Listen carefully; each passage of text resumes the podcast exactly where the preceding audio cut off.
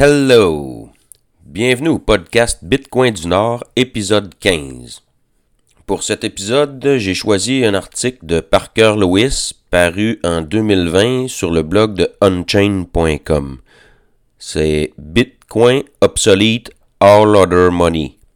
Bitcoin rend inutile toutes les autres monnaies. Quand quelqu'un arrive dans Bitcoin, généralement deux règles qui semblent jamais échouer. Tout le monde se sent tort, mais par après, tout le monde souhaite n'avoir acheté plus. Il y a des exceptions à toutes les règles, mais Bitcoin a sa manière de jouer avec l'esprit de l'humain, dans la psychologique. On dirait la, la limite de 21 millions se trouve à être vraiment rare en réalité. En plus que de plus en plus que de monde découvre Bitcoin, plus que ce 21 millions-là devient rare. La demande pour Bitcoin est poussée par la crédibilité de sa politique monétaire et aussi du fait que c'est en même temps la monnaie et le réseau. Quand quelqu'un étudie Bitcoin et euh, creuse le sujet, renforce ses convictions, c'est différent pour ceux autour qui regardent ça de loin un peu, sans vraiment étudier Bitcoin. Et c'est facile de voir ça comme une cryptocurrency parmi tant d'autres ou euh, celui à la mode qui va finir par être remplacé par un autre qui va être meilleur ou à la mode. Un témoin de ça pourrait facilement se dire euh, qu'est-ce qui dit qu'il sera pas remplacé par un autre? Ça peut avoir l'air fou de croire que Bitcoin va être une monnaie, la monnaie globale dominante. Aujourd'hui, Bitcoin est en compétition avec des milliers d'autres devises électroniques. Son pouvoir d'achat est seulement de quelques centaines de milliards. C'est une goutte d'eau comparée au système financier global qui supporte 250 trilliards de dettes. Juste l'or représente environ 8-10 trilliards, 40 fois la, la grosseur de Bitcoin. C'est tout nouveau, ça a à peine plus qu'une décennie, c'est tout petit, c'est vraiment une idée qui peut paraître ridicule de croire que Bitcoin va être la monnaie dominante mondiale. Mais quand on commence à la base, ben, on développe des convictions autour des principes fondamentaux.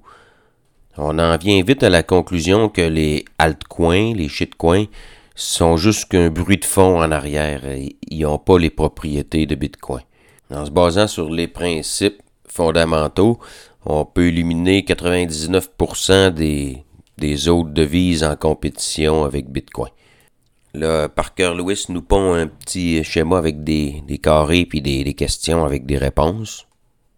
Pour résumer, la monnaie est une nécessité de base. C'est pas une hallucination collective. Les systèmes économiques ont tendance à converger vers une seule forme de devise, de monnaie. Bitcoin est plus rare que toutes les autres formes de monnaie, est plus facilement divisible et est plus facilement transférable. Alors, c'est inévitable, ça va dominer le monde. Ce trajet, euh, décrit dans son petit schéma, fait abstraction des détails, mais se focus sur qu'est-ce qui est vraiment important.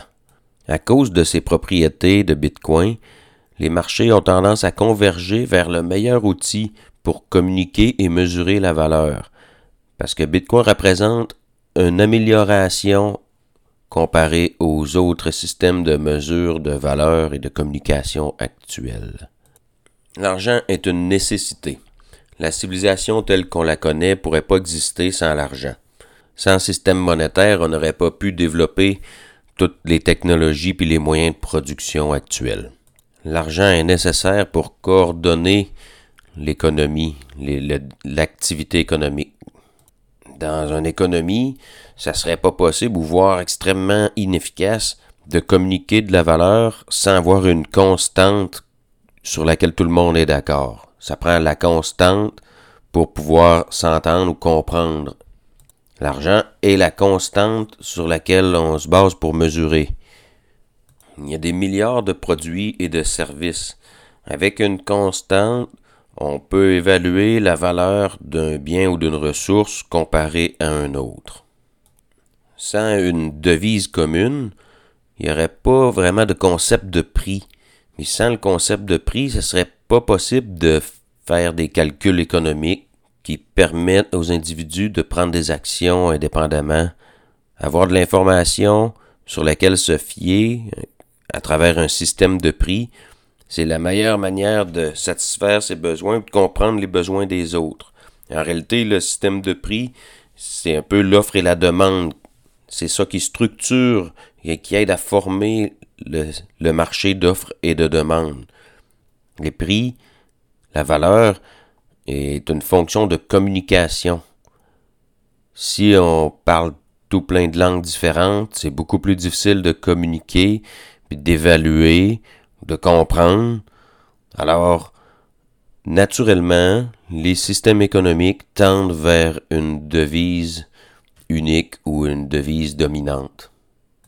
Bitcoin étant quand même assez nouveau, il est facile de le prendre comme une start-up technologique, comme euh, un peu la vague des VC, euh, Silicon Valley, plein de start-up de toutes sortes, on gageait sur n'importe quel, on investissait à gauche, à droite, souvent pris comme étant euh, une nouvelle babelle qui peut être une parmi d'autres. C'est facile de tomber dans le piège du, du framework mental des, des compagnies. Une entreprise va offrir des biens, des services, va agir en fonction de faire des profits. Tandis que Bitcoin est le profit, l'outil qui, qui permet de mesurer. C'est pas une entreprise, c'est, l'huile dans le moteur. C'est pas le moteur en tant que tel. On peut voir le problème à l'envers et dire euh, c'est plus probable qu'une économie émerge d'un système monétaire unique, d'un langage commun, plutôt que le langage ou le système monétaire qui émerge de l'économie. C'est la communication de la valeur, le système de prix, aidé par une monnaie commune qui permet l'établissement d'un système économique. Le but ultime est d'atteindre un consensus où chaque individu peut communiquer et échanger avec un maximum d'autres parties, d'autres individus. Alors, il faut s'entendre, trouver quelque chose qui est relativement constant, mesurable et fonctionnel au niveau des échanges. Ça en vient la devise. Pour être une devise efficace, c'est souvent les propriétés de rareté, durabilité, fongibilité, divisibilité, transférabilité, qui sont assez uniques à l'argent et qui sont importantes, qui définissent si un argent est bon ou meilleur qu'un autre. Euh, de façon plus pratique, tout le monde s'entend sur une même devise pour exprimer la valeur, parce que c'est dans leur intérêt personnel et dans l'intérêt collectif de le faire. Le bénéfice est mutuel. Plus il y a de gens qui utilisent la même devise, plus le réseau s'étend, donc plus il y a de biens ou de services évalués entre eux, donc de meilleurs prix, plus de choix, plus de possibilités. Tout le monde y gagne. C'est ce qu'on appelle l'effet de réseau. Dans un réseau, plus il y a de connexions, plus que les possibilités sont décuplées. Exemple, le téléphone. S'il y a deux téléphones, il y a une possibilité. Si on augmente le nombre de téléphones, il augmente le nombre de possibilités. la devise étant la langue, le langage, plus il y a de personnes qui parlent le même langage, plus il y a de possibilités. Et à chaque connexion ajoutée, ça décuple les possibilités. L'effet de réseau, c'est assez impressionnant parce que c'est exponentiel. C'est difficile de concevoir à quel point que l'ajout de connexion décuple les possibilités dans le réseau. Plus une devise, un langage devient commun pour un grand nombre de personnes, plus le système économique qui en découle devient exponentiellement grand, efficace et fiable. Le système monétaire permet de briser la contrainte du nombre de Dunbar. C'est euh, un concept comme quoi on peut connaître seulement de façon personnelle un certain nombre de personnes, je crois que c'est environ 150. Sans euh, une devise, on pourrait pas faire de trade vraiment plus qu'avec 100 ou 200 personnes. À cause du cerveau humain, comment c'est fait, on peut pas dépasser mentalement le, nombre de Dunbar dans les relations personnelles qu'on a avec les gens.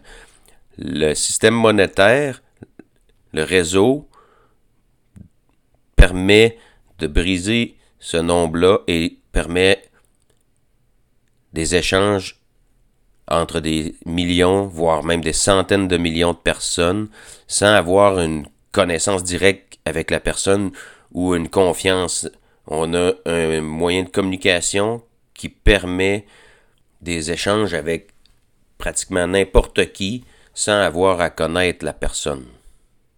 Les réseaux complexes peuvent pas émerger sans un langage commun, une devise commune. Oui, aujourd'hui existe le dollar, l'euro, le yen, le franc, le yuan, le rouble. Ces devises fiat sont la représentation fractionnée de l'or, qui était avant le système monétaire où tout le monde avait convergé. L'or était la devise globale que tout le monde utilisait. Alors que le monde s'est globalisé et a rapetissé dû au transport, à l'avancée technologique, l'or était plus un bon moyen de communiquer la valeur. L'or a échoué de par sa difficulté à être stocké, transporté, divisé. Alors l'argent fiat a été le remplacement étant plus efficace. Cependant, en 71, l'or a été abandonné comme la référence pour mesurer la valeur de l'argent. Les devises fiat modernes ont survécu seulement parce qu'il n'y avait pas de meilleure alternative. Maintenant que Bitcoin existe, on peut revenir avec un standard mondial, comme avec l'or, sans les défauts de l'or. On a maintenant un nouveau langage, un standard global, mondial, un réseau unique, commun. Toutes les routes convergent vers Bitcoin. La plus grande constante, la rareté finale, finie, la rareté absolue. Le marché converge vers Bitcoin avec le temps et sa valeur continue d'augmenter parce qu'il fournit une constante qui est supérieure à toutes les autres formes de monnaie. La politique monétaire de Bitcoin est idéale. Elle est protégée parce qu'elle est décentralisée. Il y a seulement 21 millions de bitcoins qui vont exister. La nécessité de faire confiance est complètement enlevée de l'équation. la quantité fixe de bitcoins est renforcée par le consensus du réseau sur une base décentralisée. Pas besoin de faire confiance à personne, tout le monde renforce la même règle de façon indépendante. Le fait de ne pas avoir besoin de faire confiance et la limite de 21 millions sont les deux éléments qui alimentent la demande en Bitcoin. La limite sur la quantité, c'est ce qui donne la constance, ce qui permet les échanges. Pour que Bitcoin soit rare, ça prend de la demande. Il y a de la demande parce que c'est rare, puis à mesure qu'il y a de la demande, ça le rend encore plus rare. Y a 21 millions de bitcoins, puis il y a juste une personne qui trouve que ça a de la valeur, ben c'est pas rare, puis il n'y a aucune utilité, ça n'a pas de prix. Mais s'il y a juste 21 millions de bitcoins, puis il y a 100 millions de personnes qui trouvent que ça a de la valeur, ben 21 millions, ça commence à être rare.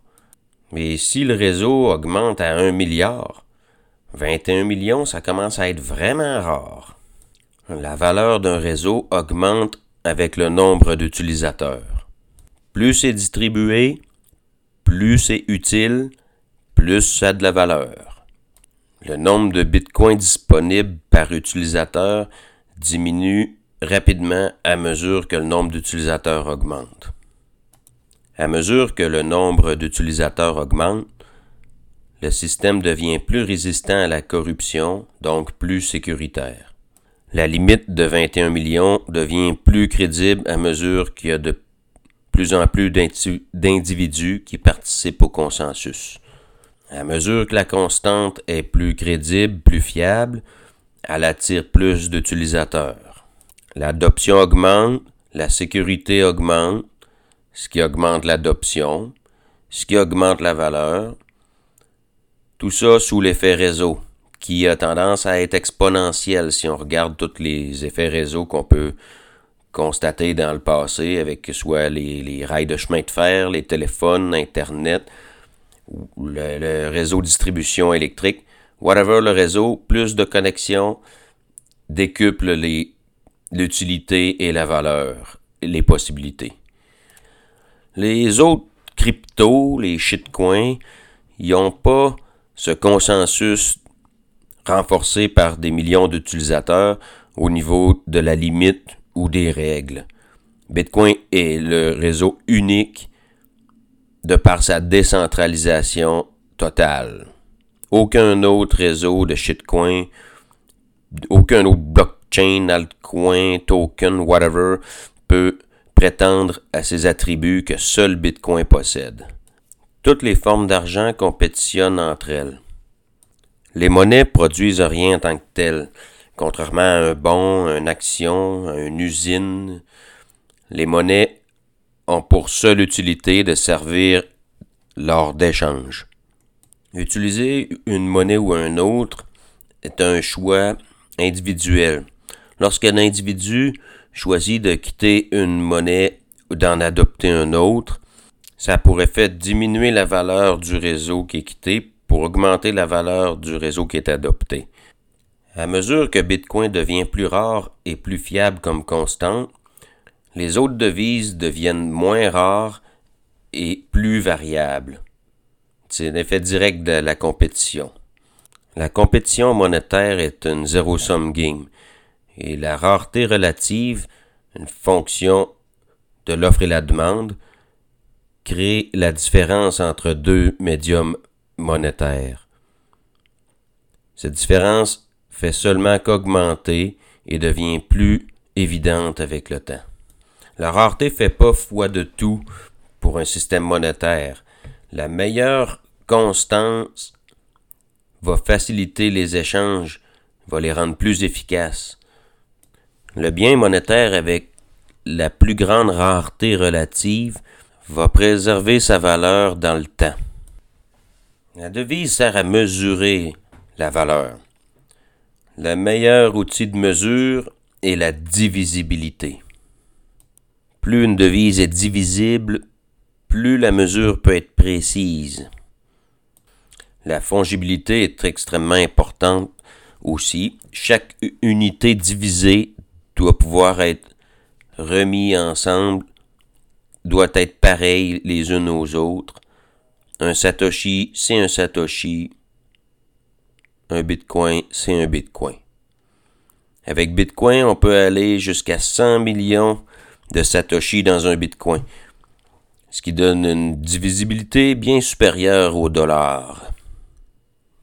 La capacité de pouvoir transférer 50 000, 50, 5 dollars, une scène, un dixième de scène, rend Bitcoin accessible à tous les individus.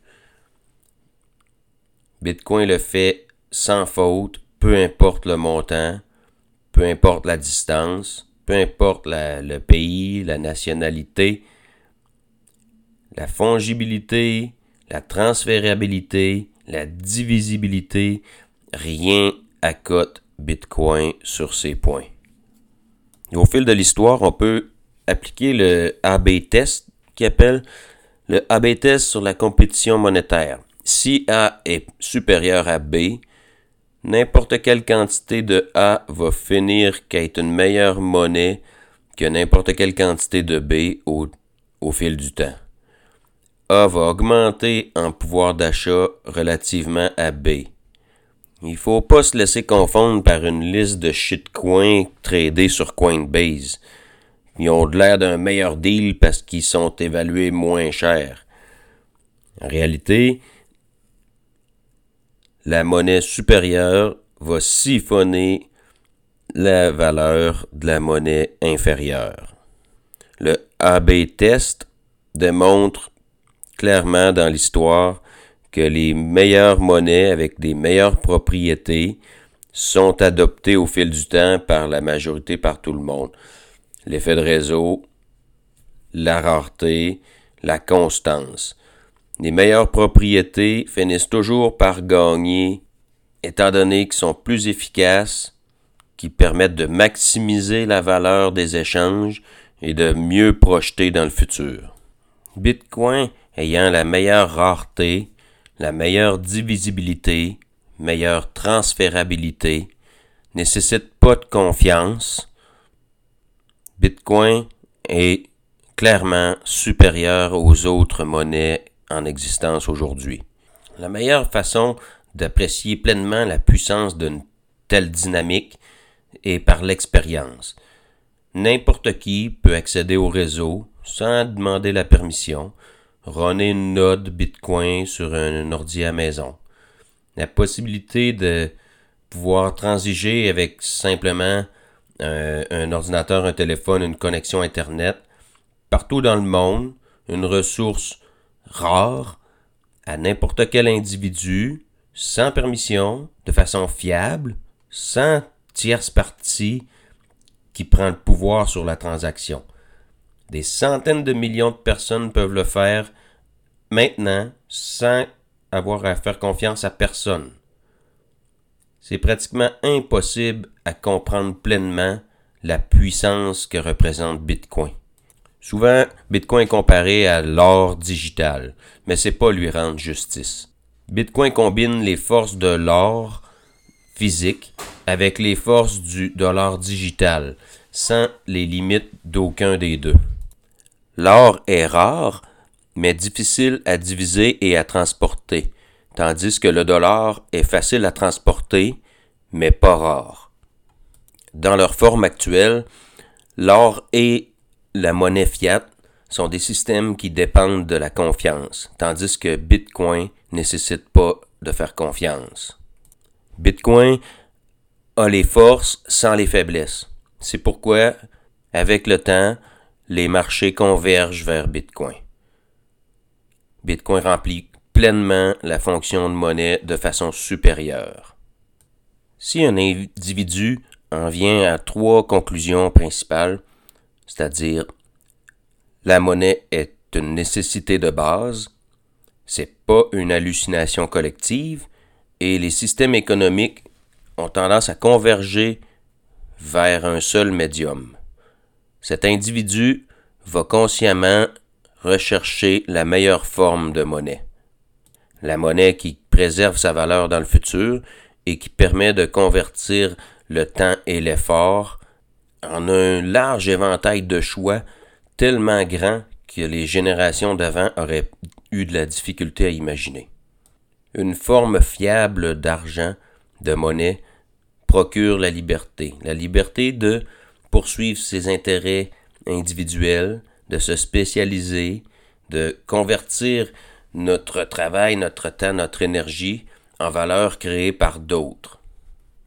Que quelqu'un se pose la question ou pas, naturellement, on est forcé de répondre à ces questions à travers nos actions. Consciemment ou pas, à travers nos échanges, nos choix sont reflétés dans le système économique. Étant donné que notre temps, notre énergie est rare et précieux, on a tendance naturellement à faire des échanges les plus profitables ou les plus durables possibles. Cette nouvelle monnaie est l'outil qui va permettre la plus grande et la plus diverse économie qui a jamais existé.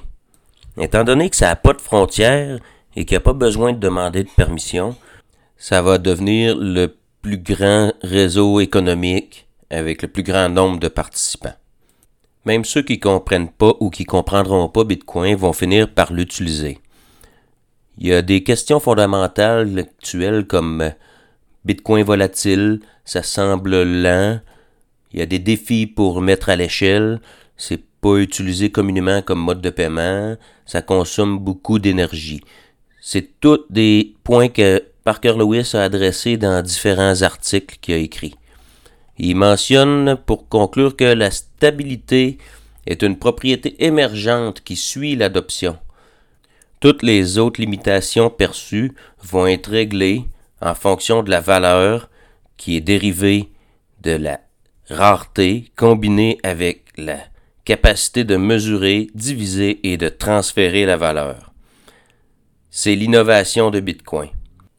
La monnaie A a une quantité limitée, la monnaie B illimitée. La monnaie A continue à augmenter en valeur comparée à la monnaie B. La monnaie A continue d'augmenter en pouvoir d'achat relatif aux biens et services, pendant que la monnaie B fait le contraire. Laquelle voulez-vous? Parker conclut son article avec une citation de Hayek. Je ne crois pas que nous reverrons une bonne monnaie avant d'avoir pris la chose des mains du gouvernement. On ne peut pas le reprendre de leurs mains de façon violente. Tout ce qu'on peut faire, c'est trouver une façon détournée d'introduire quelque chose qu'ils ne peuvent pas arrêter. Voilà, cela conclut l'épisode 15. Sur ce, j'espère que vous avez apprécié le contenu de Parker Lewis. Beaucoup d'articles intéressants. Euh, il produit plein de trucs que j'aime beaucoup. Depuis l'épisode 14, ben, tous les épisodes sont maintenant disponibles. J'ai converti ça sur Podcast 2.0 le value for value, le modèle de valeur pour valeur, une nouvelle manière d'échanger de la valeur permet Bitcoin via le réseau Lightning. Je recommande d'aller voir un peu comment ça fonctionne. Tout ça, c'est intéressant. De plus en plus d'applications se convertissent vers le podcast 2.0. Il y a newpodcastapps.com, un site pour voir les applications. Moi, j'utilise euh, Fontaine. J'aime bien gros Fontaine. Euh, mets des Satoshi là-dedans, je peux typer, streamer des Satoshi quand j'aime le contenu. C'est merveilleux. Selon moi, ça va révolutionner l'économie entre les producteurs de contenu et les consommateurs. Alors, euh, sur ça, il y a le channel Telegram Bitcoin du Nord, où que je shitpost un peu des memes et des trucs. Il y a le email bitcoin du Nord à protonmail.com. Questions, commentaires, suggestions, gênez-vous pas. Partagez. Et sur ce, enjoy!